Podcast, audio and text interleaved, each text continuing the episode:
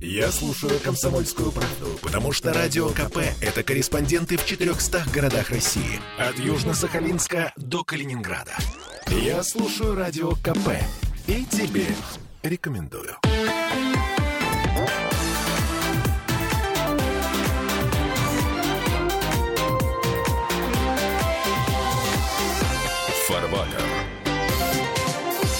28 лет прошло с тех пор, как на, скажем так, политико-экономической карте мира появилась организация под названием ВТО, Всемирная торговая. А Мы как-то в нее вступили в 2008 или в 2010, я не помню. А, в 2012. 2012. Спасибо. Это Михаил Делягин. Но ботинки до сих пор так и не помыли. Депутат Госдумы, доктор экономических наук Сергей Кобин, доктор технических наук, автор книги «Нравственная экономия».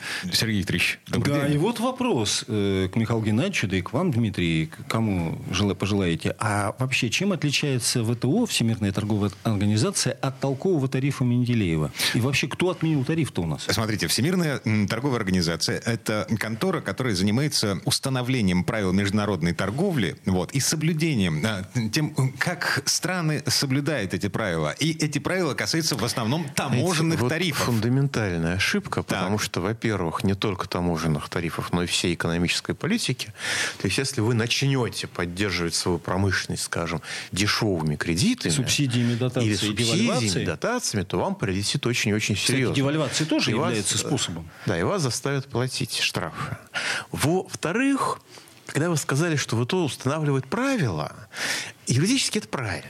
Но возникает иллюзия, что эти правила единые для всех. Это не так. А есть разница между странами развивающимися и странами развитыми. Для развивающихся стран более льготное положение Нет, не так.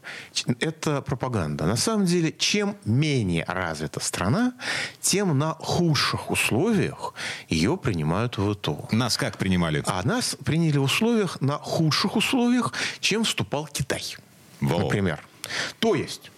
а Предполагалось, что российская экономика более конкурентоспособна, чем китайская, всеми этими Шуваловыми, Грефами, Касьяновыми и прочими замечательными руководителями, которые до сих пор многие, э, так сказать, продолжают чем-то руководить. Экономические гении. Да, это в прямом смысле слова экономические гении, а, потому что ВТО – это инструмент а, вскрытия национальных экономик, а, ликвидации всякого протекционизма, ликвидации всякой защиты и всяких возможностей развития местной промышленности в интересах транснациональных корпораций. Слушайте, не настоящий сварщик, но я помню историю с э, таможенными тарифами на ввоз э, машин, автомобилей. То есть до того, как мы вступили в ВТО, у наших властей стояла э, э, как бы гигантская задача поднять местный автопром и заставить э, иностранных А, автопроизводителей... пожалуйста, у кого это стояла задача, уж не у тех ли людей, кто раз- раздали льготы всем, вплоть до некоторых религиозных организаций, что называется, от спорта до религии, чтобы они вводили беспошлинно бешеное количество поддержанных иномарок, уничтожая российский рынок. И это закончилось только в 2001 году. Отлично. А, Михаил Геннадьевич говорит про 90-е. Я говорю про нулевые. Давайте, давайте я вас верну чуточку в историю, тогда будет много яснее. Значит, я задал вопрос, чем ВТО отличается от, тол- от толкового тарифа Менделеева и кто отменил тариф. Вы, вы задали вопрос, а почему мы тогда, значит, попали в ВТО и так далее. Зачем вообще? Да. Ну, первое, надо вспомнить, что было такое генеральное соглашение по тарифам и торговле 1947 года. Послевоенное мир э, был... После Бреттон-Вудского соглашения история возникновения ВТО связана именно с этим, когда появился доллар, и когда почему-то или не почему золото оказалось в основном на территории Соединенных Штатов Америки. А, да, потому что когда вы все ограбите, то золото оказывается у вас. Ну, А, пытались создать международную торговую организацию а, прямо одновременно с Бреттон-Вудскими институт- институтами, но не получилось. Не получилось. Пришлось отложить до ликвидации Советского Вот. Союза. Так вот, какая связь с Менделеевым? Да? Напоминаю, название толкового тарифа Менделеева. Толковый тариф или исследование промышленности России в связи с ее общим таможенным тарифом 1891 года. Теперь, а кто отменил и зачем? Да?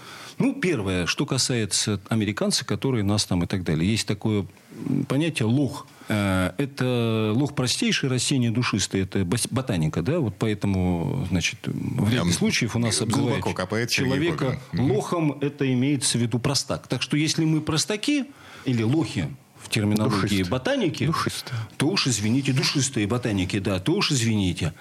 Теперь, что касается Кто отменил в России тарифы, почему? А отменили безнравственные люди, которые вообще в этом ничего не понимали.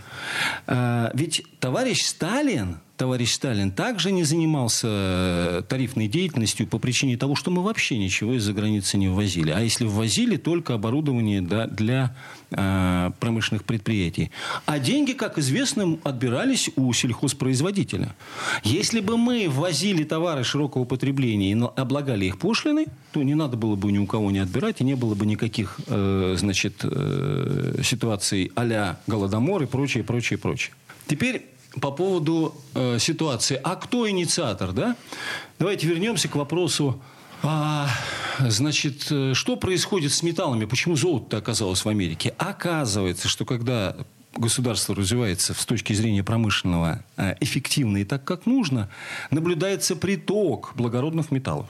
Ну, оно очень много производит, очень много продает, а поскольку продажа в конечном счете осуществляется за золото, ну, в те времена осуществлялась, то вы продаете товары, получаете за это золото. Оно да. у вас застревает. И, а вновь, вы... и вновь прибывшие, вновь прибывшие металлурги, уже не благородные металлы, которые э, у нас используются в различных отраслях и так далее, вдруг эти металлурги или металлисты, или как хотите, они пришли к выводу, что им бы очень хотелось попасть беспошлинно на территорию Соединенных Штатов Америки и вообще по всему миру. Но в деле есть маленький нюанс. Американцы и англичане знали, что целые народы возвращаемся к потере полутора миллионов человек каждый год в России. Вымерли только из-за того, что вывозили сырье и сельхозпродукцию, в данном случае металл является сырьем, а ввозили товары фабрично-заводской промышленности. И в угоду пяти людям, которые нам известны, все, которые занимаются у нас э, значит, металлами, мы вынуждены были входить в ВТО на тех кабальных условиях, на которых мы вошли, поскольку Россия к тому времени промышленного потенциала уже не имела, она его потеряла. При этом эти люди ошиблись точно так же, как они потом ошиблись э, в позапрошлом году с э, налоговым маневром в металлургии, со всеми этими дебильными акцизами на жидкую сталь и так далее. Они ошиблись, потому что оказалось, что э, когда они свои товары поставляют в Америку, то там пошлины, там осуществляется защита своего рынка не только простыми методами, которые запрещены в ИТО, но и сложными методами. И они всего лишь вместо дешевых юристов стали воевать и проигрывать дорогим юристам. Вот и все. Причем им объясняли, я хорошо помню, как в 2001 году Мордашову в Северсталь говорили, дорогой товарищ, вот Америка ввела, в 2002 все-таки, в 2002, что Америка ввела, Соединенные Штаты Америки ввели повышенные пошлины на импорт стальных труб. И только одна страна из 20 стран, в отношении которых а, эти пошлины ввели, не является членом ВТО. Это Россия. Если Россия вступит в ВТО, как и Иордания, то все равно будут те же самые ограничения, что сейчас применяются Называется в отношении Иордании, Турции и всех остальных. расследование, да, и после это, этого назначали да, любой чухуш. Да. Эти стеклянные глаза я помню до сих пор. Пустите Дуньку в Америку, называется. А, теперь давайте приведем пример Баффета. Есть такой известный инвестор, в Америке, крупный миллиардер и так далее. Он говорит, они нам повышают цены, мы всем повышаем цены. Это о чем он говорит? Он говорит о том, что Америка для того, чтобы защитить свой рынок, точно так же, как она его защищает, американский рынок, с помощью антидемпинговых расследований в отношении нашего металла и защищала всегда труб, металлов там и так далее. Что они сделали? Они выпустили 5 триллионов, напечатали фантиков. 5 триллионов зеленых американских долларов, которые поступили в экономику Америки. В экономике Америки потребовался лес, металл, газ, нефть, которые где были? В России.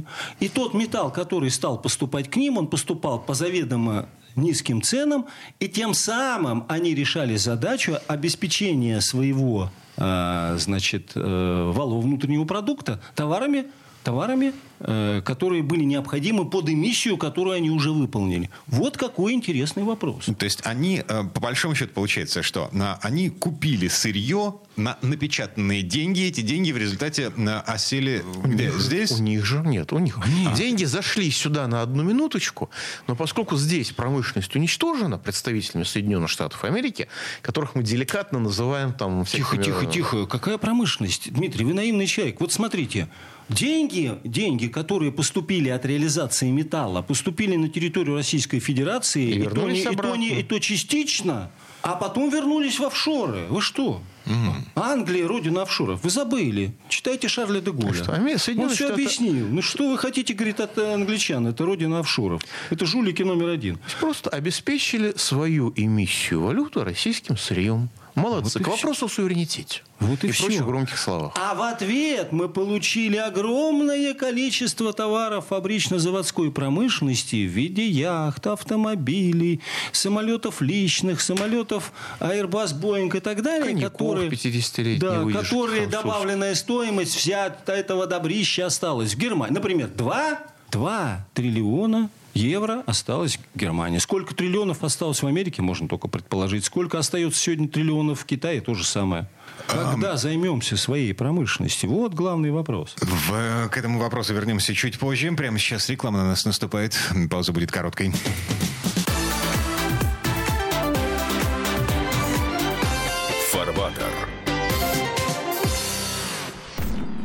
Я слушаю Радио КП, потому что здесь самые осведомленные эксперты. И тебе рекомендую.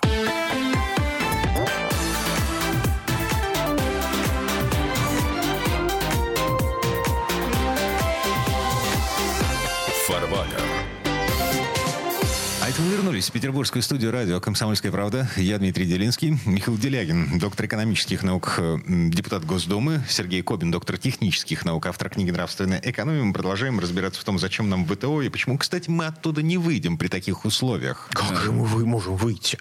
У нас же официальные лица прямо так и пишут, что мы не можем выйти из Всемирной торговой организации, потому что, во-первых, не можем, мы же уже там находимся, как мы можем что-то сделать? А во-вторых, это затруднит для нас оспаривание санкций, которые против нас введены в нарушение правил Всемирной торговой организации, и которые мы толком не оспариваем. Поэтому я хочу вас вернуть к ботанике, к растению Да, под названием. душистым. Лох, прос- лох простейший, Душистые. растение душистое. Душистые. Лох простейший, растение душистое. И следующий пример. Мы узнали из средств массовой информации и стали гордиться банком ВТБ, его декапитализацией более 300 миллиардов в ближайшее время из бюджета Российской Федерации. И, знаете, я перечислено. примерно понимаю, на что пошли, пошла некоторая Пожалуйста, часть этих денег. пожалуйста. Мне уже с разнообразными кавказскими и среднеазиатскими акцентами позвонил человек пять на телефон, а представилась клиентская служба ВТБ. Раньше не звонили. Так вот, оказалось, что 220 миллиардов будет потрачено на приобретение банка открытия. Банк открытия находится под управлением Центробанка. Это санация, спасение одного из крупнейших частных банков, э, который длится сколько уже? Бог знает, дикое количество лет. Стоило возвращаясь, возвращаясь денег. к ботанике, возвращаясь к ботанике, И стоило оно, по-моему, полтриллиона рублей, 500 миллиардов э, стоила возвращаясь к ботанике, давайте Не помню. зададимся вопросом, а кто управлял этим банком открытия, страховой компанией и так далее? Михаил Михайлович Задорнов. Нет, ну Михаил Михайлович там ни сном, Он ни был духом. конкурсный управляющий. У А, да, товарища на время. Чубайса был такой специалист по А, фамилии Минц, которому он в итоге и приехал в Германию. который он в итоге, наверное, приехал, я не знаю, куда он Ну, приехал, говорят, что он поэтому приехал туда. волей-неволей возникает вопрос, а зачем все это было сделано? Ответ очень простой. Мы вместо того, чтобы капитал превращать в промышленный капитал, создавать заводы, фабрики, превращаем свой капитал даже от сырья в спекулятивный капитал и выводим, крадем его из государства. То есть нужно было уронить банк открытия, когда Минц сбежал из России. Я отвечу вам цитатой из известного фильма «Место встречи изменить нельзя». Вор должен сидеть. должен сидеть в тюрьме. Ну, знаете, в принципе, вот первая часть этой фразы, я думаю, что, по крайней мере, у меня с нынешней российской бюрократией никаких расхождений нет. У нас мелкие технические расхождения по поводу последнего слова. Э, Где? Ну, В как тюрьме. минимум, в Лондоне они думают. А, ну, в смысле сидеть. Теперь давайте вот интересный вопрос тоже обратимся. Значит, объявили тоже по радио, все обрадовались, все гордые ходят и так далее. Вот есть такое понятие «кампус». Я все время путаю его с чем-то другим, но бог с ним, ладно. Э, Значит, кампус за 200 миллиардов рублей, у нас сейчас университеты все построят кампусы, и наши студенты что-нибудь изучат, наверное, промышленное образование получат. Ну вот у меня вопрос возник. А как эти 250 миллиардов рублей превратятся в доллары и в евро? Вот как вы думаете? А зачем их нужно превращать в доллары и Ну, евро? это вы так думаете, что зачем? Ну, а вот 30, как? 30% от этой суммы будут обналичены. Нет, И нет. уйдут в офшоры. Значит, я имел честь тут был, быть на соборе, э, значит, Всемирный собор Русской Православной Церкви в Петербурге. И там специалист выступал, сказал, что постройки. А мы, говорит, на 1 рубль даем 25 рублей плюса дохода для общественных нужд. Я задал ему вопрос. Я говорю, слушайте, говорю, А он общество назвал, которому он дает эти доходы? Да, вот это явно не российское Не, общество. нет, нет, Это он еще- среднеазиатские и, И смысл очень, про- не, не, не, смысл очень простой. Я говорю, так подождите, у вас в стройке материалов и оборудования раньше было 75%, нынче 90%. Иностранного. Да. 93.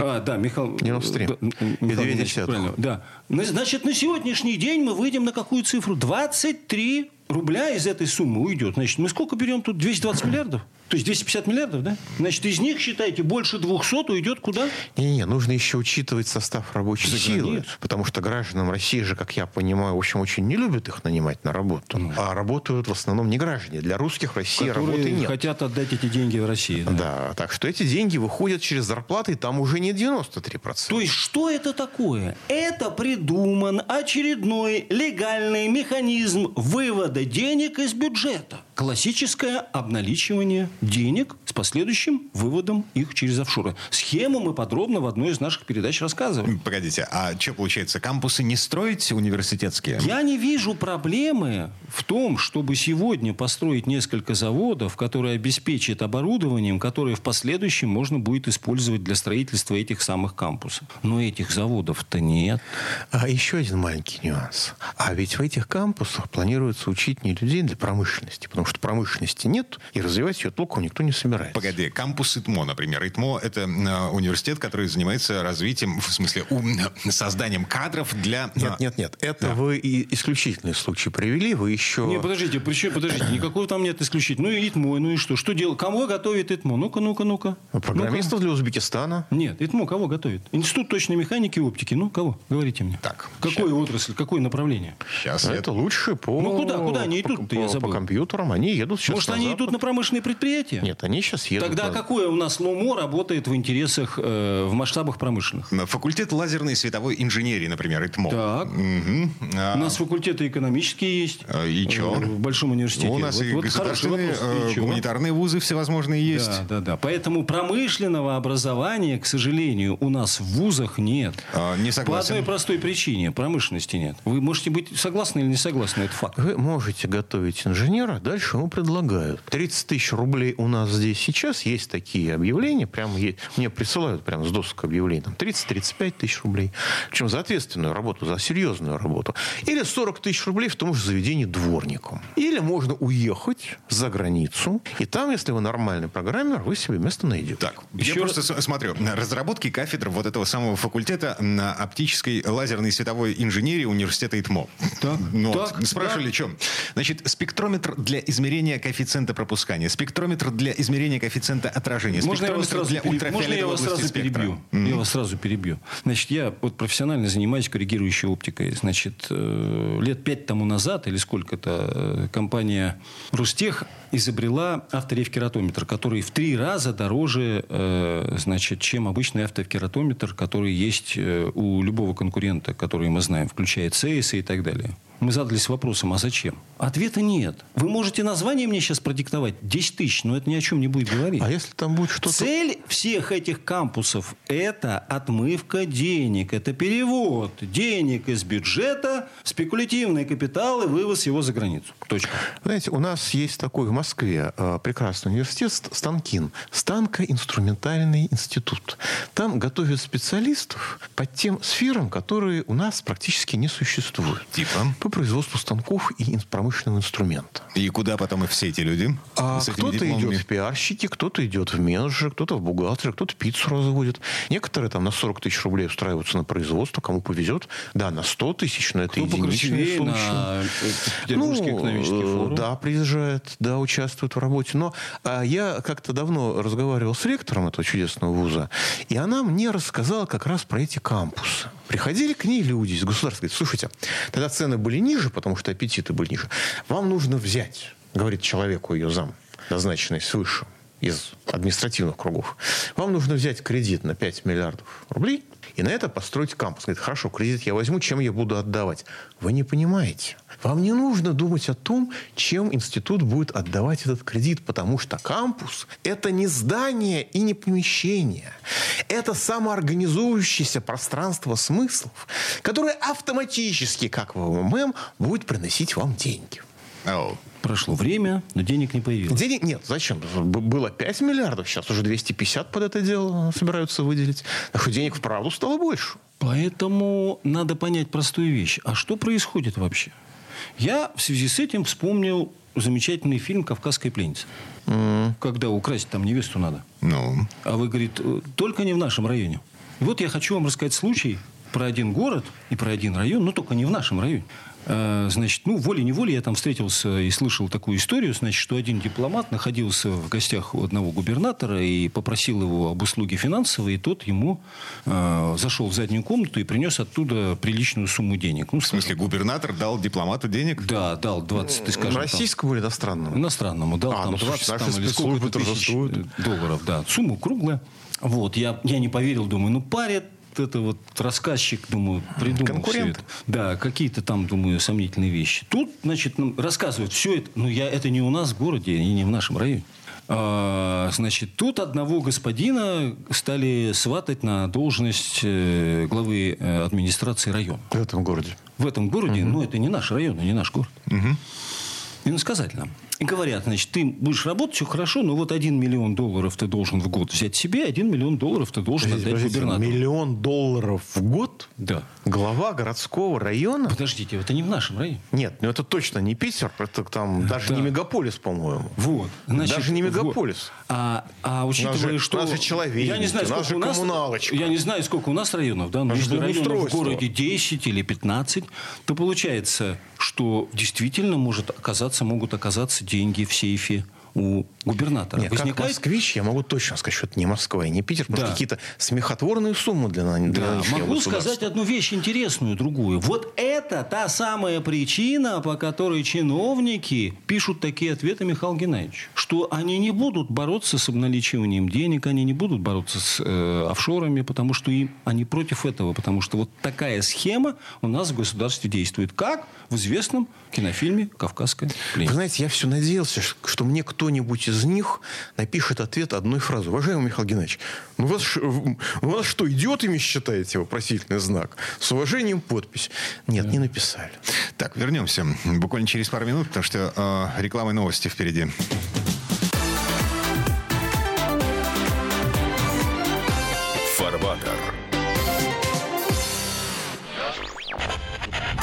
Попов изобрел радио, чтобы люди слушали комсомольскую правду. Я слушаю радио КП и тебе рекомендую.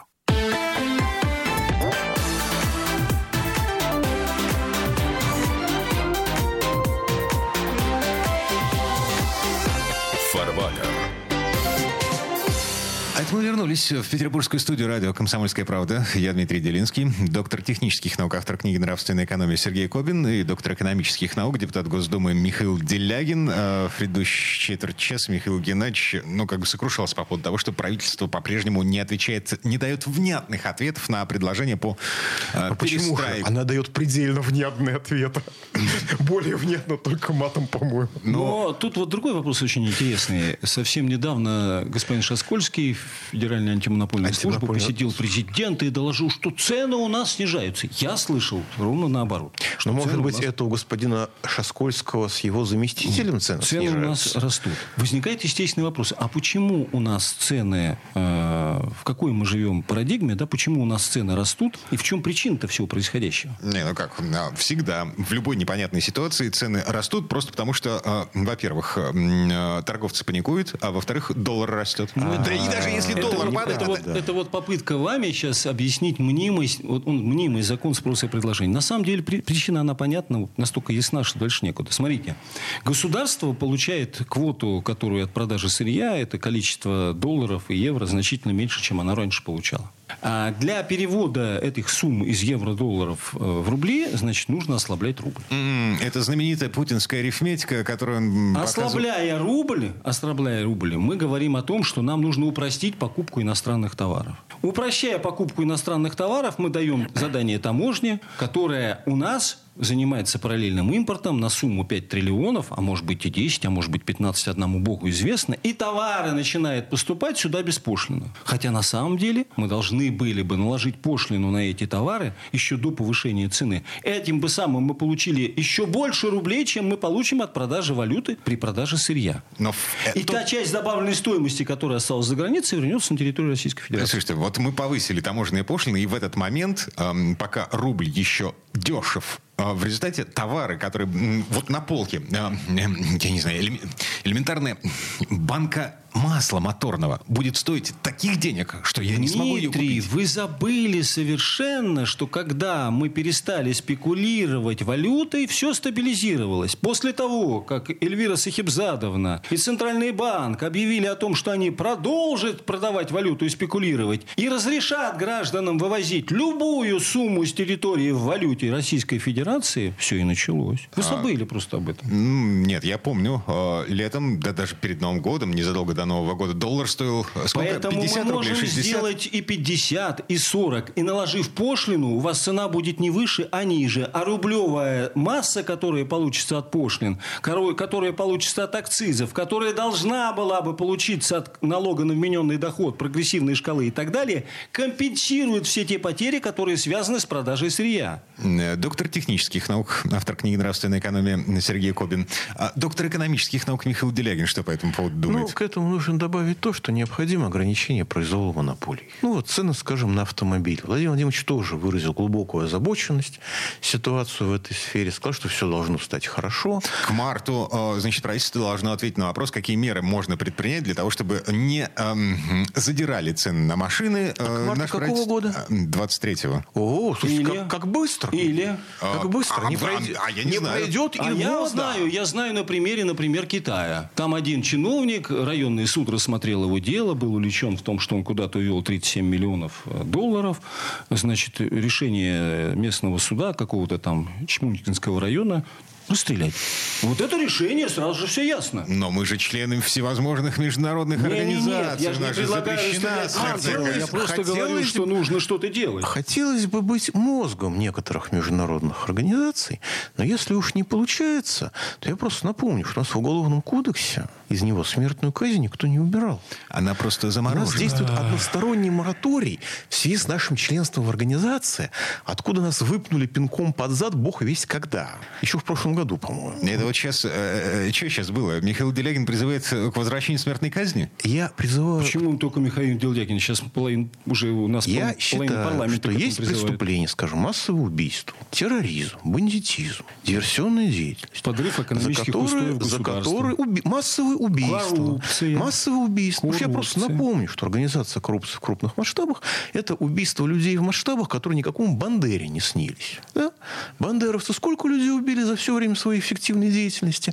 Там с 30 э, забытого, с 39 по-моему, по 50, по-моему, 8 или 50, 56 60 тысяч. Нет, 600 тысяч они 600. убили. Ага. 600 тысяч. У нас за один позапрошлый уже год естественное, в кавычках, убыль населения превысила 1 миллион человек. В том числе из-за коррупции. А в основном из-за коррупции, насколько можно судить, потому что лишение человека а, смысла жизни – это и есть убийство, которое работает. У нас сейчас градообразующее предприятие большинства большинства городов Российской Федерации, далеко не только Санкт-Петербурга, это морги и кладбища. Ну, крематории, где, так сказать, промышленность более развита еще в виде крематорной промышленности. Вот. Так что, извините, уничтожение России должно наказываться, а не поощряться тот, кто этого не понимает, с моей точки зрения, в лучшем случае ошибается. Возвращаясь к ценам на автомобили. У нас, вот когда была паника в конце февраля, начале марта, а наши замечательные монополисты, которые типа якобы конкурентные трейдеры, а на самом деле представляют одну монопольную шайку-лейку, потому что все друг на друга смотрят и все друг друга учитывают, задрали цены примерно, ну, так, примерно раза в два, грубо говоря. Как будто всю свою продукцию они купили по цене 120 рублей за доллар. То, что они от налогов уклоняются при этом, это отдельная тема. При этом они еще и я просто разговаривал с одним товарищем, ну хорошо, ладно, вот эту машину ты 7 месяцев назад купил за 120 рублей за доллар. Я тебе не верю, но, допустим, ты прав, а я не прав, ты мне бумажку покажешь. Окей. А вот это вот Лада не Приора, какая же Гранта, по-моему, да, которая целиком у нас собирается. Гранта, Гранта, Ты да. ее тоже да, ладно. Ты ее тоже за 120 рублей за доллар покупал. Говорит, ну, понимаешь, в принципе, надо, конечно, посмотреть, но, наверное, нет. Ну, а если можно повысить цены, почему не повысить? Ну, там совсем, не совсем все так. Мне кажется, тот, кто производит «Лады Гранты», в том числе из даже 100% из э, отечественного сырья, он, его работники идут в магазины, покупают... Э, покупают импортную за... продукцию. Да, да, да, это да. все импортное оборудование. Да, это да, все да. импортные э, расходные материалы, которые заводятся только не на верблюдах.